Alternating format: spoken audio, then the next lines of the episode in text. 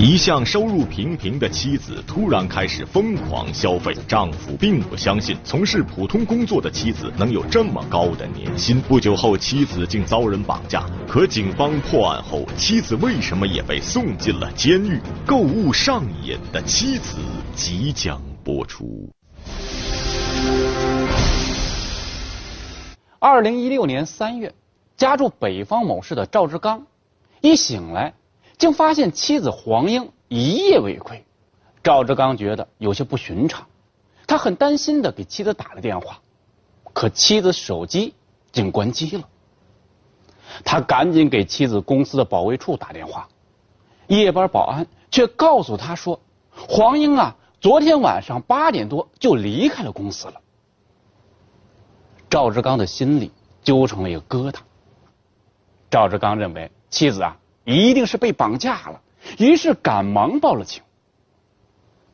民警调查发现，黄英的车昨天晚上一直停在公司附近的停车场，而停车场的监控视频显示，昨天晚上八点多，黄英被一名戴头套的人硬拽上了一辆遮挡了号牌的面包车上。很快呢，民警就锁定了作案车辆，车主是一名男子。租住在一居民楼里，民警随后进入男子房中，控制了他，并在房间里找到了被囚禁的黄英。黄英啊，当时正躺在床上休息。随后，民警将黄英和男子带回了派出所。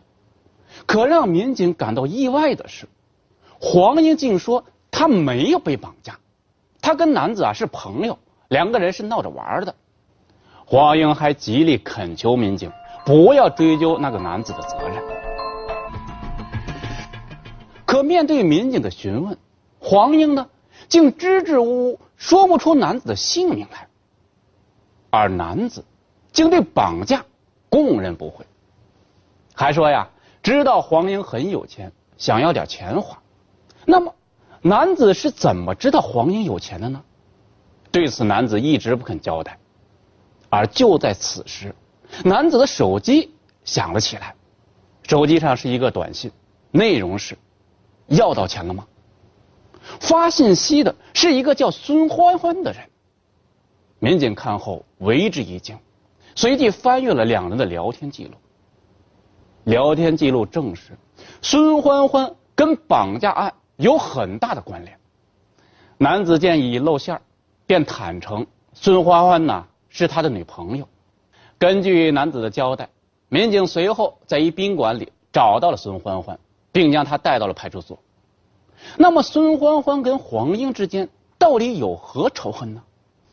孙欢欢说，两个月前，他和黄英还是同事，他是车间的工人，黄英呢是出纳，两个人之间曾有过节，黄英便背后贿赂人事主管，让公司辞退了他。孙欢欢呢，因此恨上了黄英。春节过后，孙欢欢的父亲被查出尿毒症，治疗需要三十多万元。他家庭贫寒，眼看着父亲将被病痛折磨致死，孙欢欢呢便心生一计，那就是绑架黄英。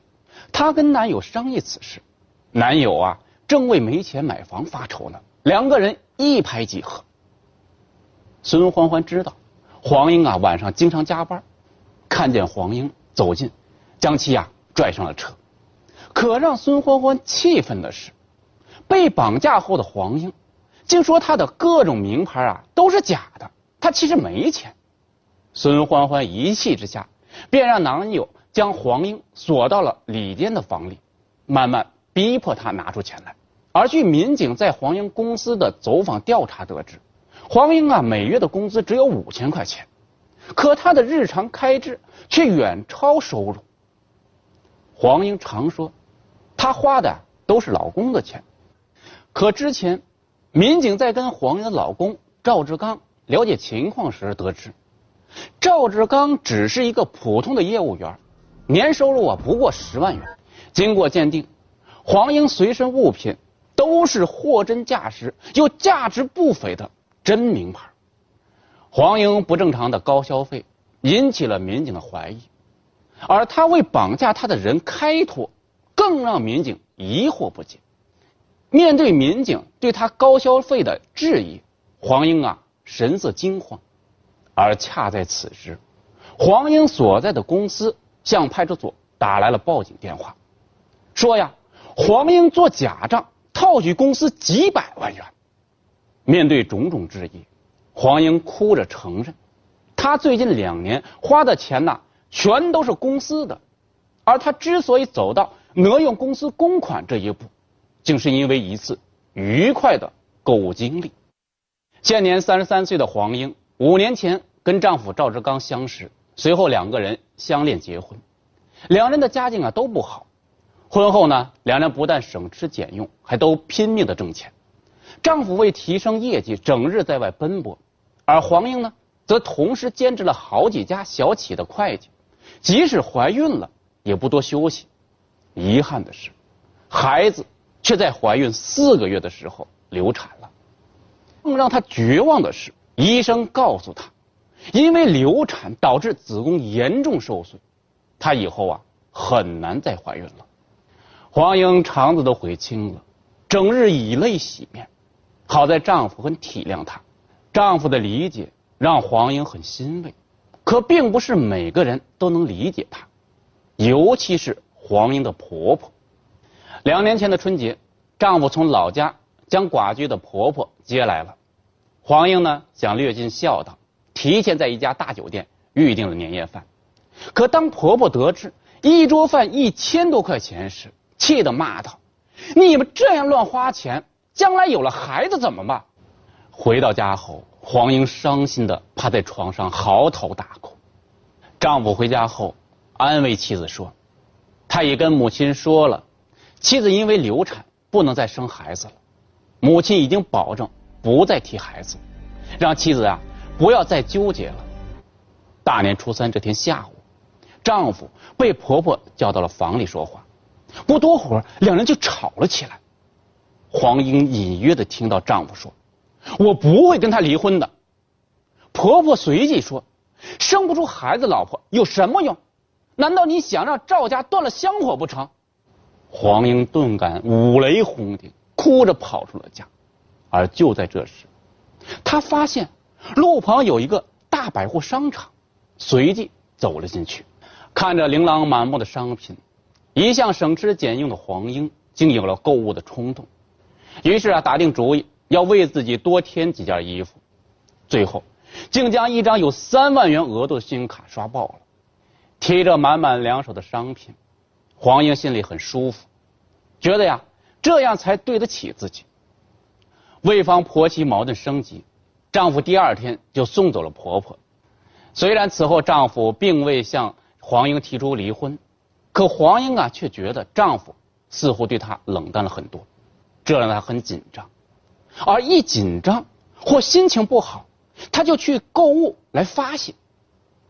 就这样，黄英购物上瘾了，疯狂购物的代价就是债台高筑。他每个月的工资根本就不够还款的。黄英心里想，要是自己能有个小金库就好了。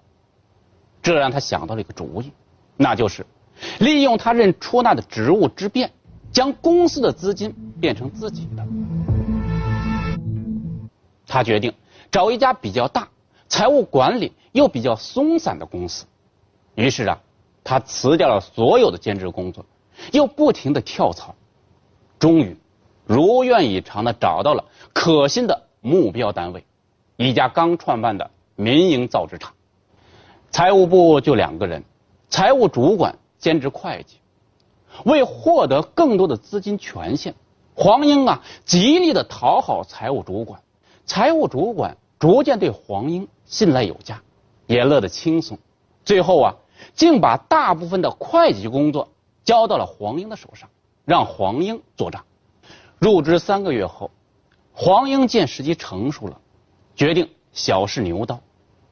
他秘密的将一万元公款转到了自己的个人账户上。黄英的胆子逐渐大了起来，而这些钱大都呀被他用在了购物上。黄英的暴富引起了周围人的注意，最先起疑的是黄英的丈夫赵志刚。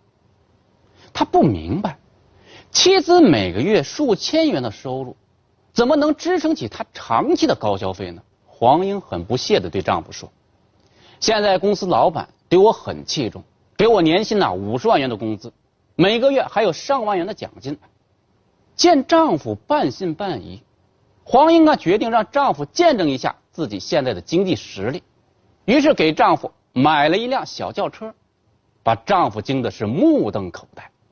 不但如此。黄英啊，还主动提出，他们家的房贷今后啊都由她来还。丈夫顿感一身轻松，对妻子啊也越发的疼爱。同事们见黄英突然整日穿着名牌服饰，手提名牌箱包，再看到黄英丈夫又开着一个崭新的高档轿车，都认为啊黄英的丈夫发了大财。黄英听后也就将错就错。春节过后，财务主管换人了，新会计主管经验丰富，一上任，黄英就失去了兼职会计工作的机会，再没了在公司账上动手脚的便利。另外，新会计主管还搬出了过去所有的账目要进行查账，这一切让黄英是非常的紧张，赶紧想办法讨好新来的会计主管。可就是在这个当口上，他却被绑架了。案发当晚，他到停车场去取车，突然被一个蒙面男子捂住嘴，拽上了一辆面包车，之后来到了一处居民楼。绑匪呢，张口就要五十万元。黄英自知现在已经没有机会从公司账上搞到钱了，只好坚持说呀自己没钱，还谎称自己穿戴的名牌啊都是假的。可绑匪压根不相信，非逼他拿出钱才放他走。直到民警到来解救了他，让黄英万万没有想到的是，绑架他的人竟是原来的同事孙欢欢和她的男友。这就奇怪了。黄英为了长久在公司工作，以便方便侵吞公司财产，她一向特别注意和同事们的关系。那么，孙欢欢和黄英之间到底有什么深仇大恨，以至于要绑架黄英呢？事实上啊，这竟是一场误会。这年元旦刚过，连续下了几天的雨，停车场积了很多的水。一天下班，黄英因为开车快又没注意，不但差点撞倒了骑电动车的孙欢欢，还溅了他满身的污水。随后啊，两个人发生了激烈的争吵，两个人就此结下了梁子。可是又凑巧，就在这时，孙欢欢呢被人事部辞退了，理由是年终考核不达标。究其原因呢？是孙欢欢性格暴躁，常跟同事吵架，影响生产。这原本跟黄英扯不上关系，那么孙欢欢为什么怀疑这是黄英搞的鬼呢？原来呀，当日孙欢欢走进人事部时，正撞见黄英跟人事主管有说有笑。黄英还许诺说呀，春节时她要跟丈夫去国外旅游，回来时啊要给人事主管带礼物。黄英走后。孙欢欢就从人事主管那儿接到了被辞退的通知，于是呢，孙欢欢就想当然的认为是黄英通过贿赂人事主管，找借口辞退了他，是公报私仇。而经过公司核查，黄英在任职出纳的近两年时间内，侵吞公司资产竟高达三百多万元。很快，检察院以黄英涉嫌职务侵占罪。被提起了公诉，但黄英对此不服，他认为自己的职务只是出纳，不是会计，他侵占公司财产，并没有利用职务便利，因此啊，不应该构成职务侵占罪，而应属于侵占罪。黄英之所以这么说呀，是因为侵占罪最高判处五年刑期，而职务侵占罪最高可以判处十五年刑罚，相比之下。量刑要轻很多，那么黄英的行为到底是职务侵占罪还是侵占罪呢？这呀就涉及到我们今天要讲的法律点：侵占罪与职务侵占罪的区别。职务侵占罪是指公司、企业或者其他单位的人员利用职务上的便利，将本单位财物非法占为己有，数额较大的行为；侵占罪是指以非法占有为目的。将他人交给自己保管的财物、遗忘物或者埋藏物非法占为己有，数额较大、拒不交还的行为。职务侵占罪与侵占罪主要的区别有三个：第一呢，职务侵占罪的主体需要是单位人员，而侵占罪的主体仅限于代为保管财物或者持有他人遗忘物、埋藏物的人。第二。职务侵占罪要求行为人利用职务之便将单位财物非法占为己有，即化公为私；而侵占罪则必先正当善意合法的持有他人的财物，之后呢占为己有，拒不交还。第三个就是职务侵占罪是公诉案件，由人民检察院向人民法院提起公诉，而侵占罪是自诉案件，属于啊告诉才处理的案件。我们回到本案中，黄英是单位的出纳，未将公司财产据为己有，他通过巴结讨好会计主管，进而获得了兼职会计工作的职务。这就是说，黄英啊身兼两职，既是出纳又是会计。虽然这违反财务管理规定，但不能否定黄英的职务身份。黄英正是利用在单位的职务便利，偷偷做假账。将公司财产非法占为己有。另外，本案中涉及的财产是公司的财产，并非是保管物、遗忘物、埋藏物，所以呢，黄英的行为构成职务侵占罪。最终，法院以职务侵占罪判处黄英有期徒刑十年。